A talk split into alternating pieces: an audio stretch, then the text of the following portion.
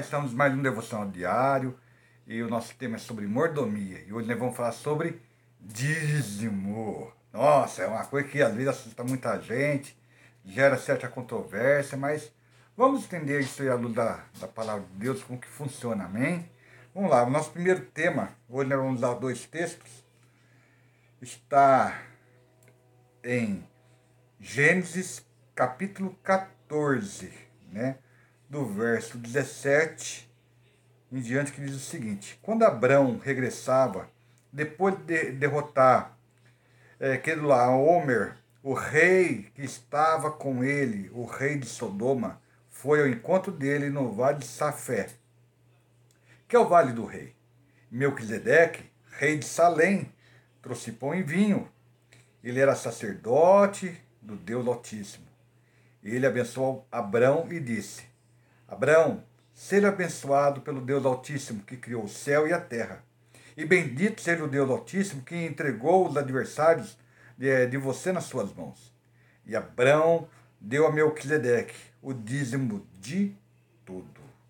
E o outro tema nosso está também em Mateus, capítulo 23, verso 23, que diz: Ai de vocês, escribas de fariseus, hipócritas, porque vocês dão o dízimo da hortelã, do entro, do cominho, e desprezam os preceitos mais importantes da lei, a justiça, a misericórdia e a fé.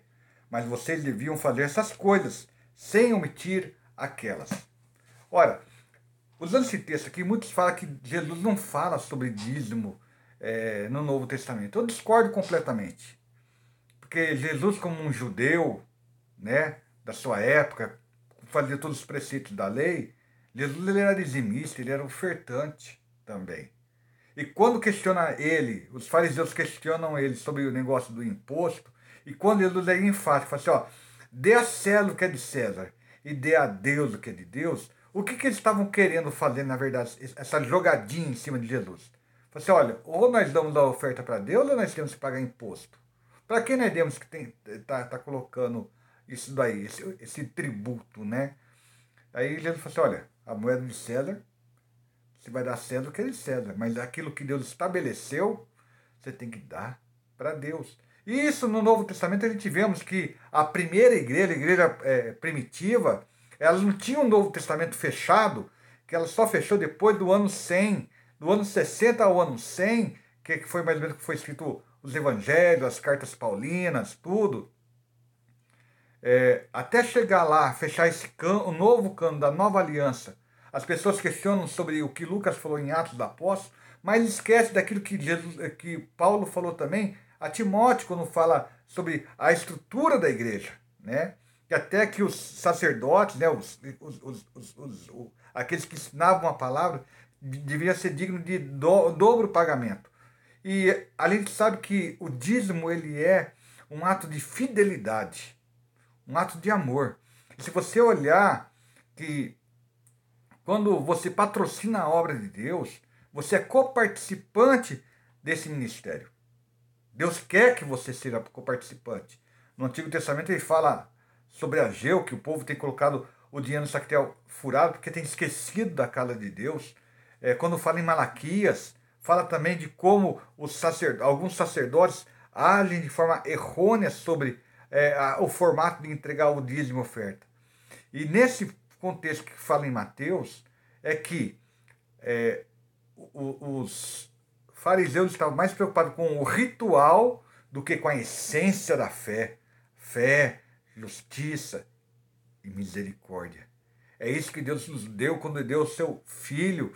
Ele nos deu pela fé para que crescemos nele. A justiça, que nós fomos justificados no seu sangue e na misericórdia. E Cristo fala, né?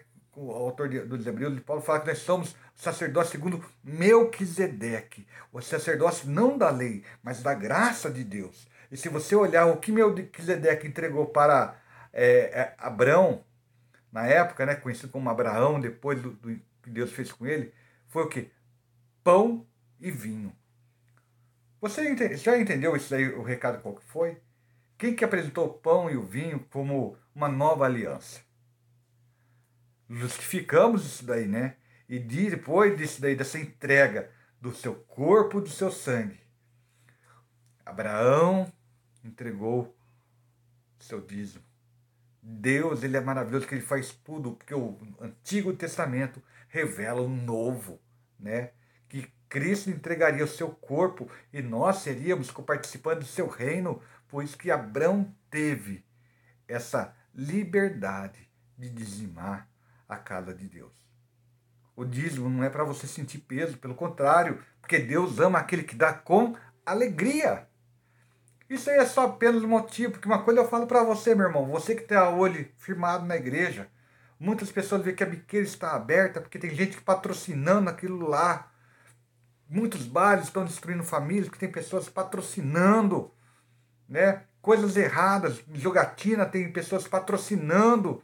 Então cabe a nós, como crentes convertidos, cheios de amor a Deus, como foi falado, fé, misericórdia e justiça. Você só pode ser um dizimista se você é uma pessoa justificada por Deus.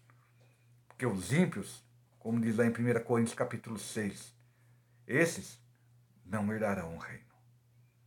Simples assim, gente.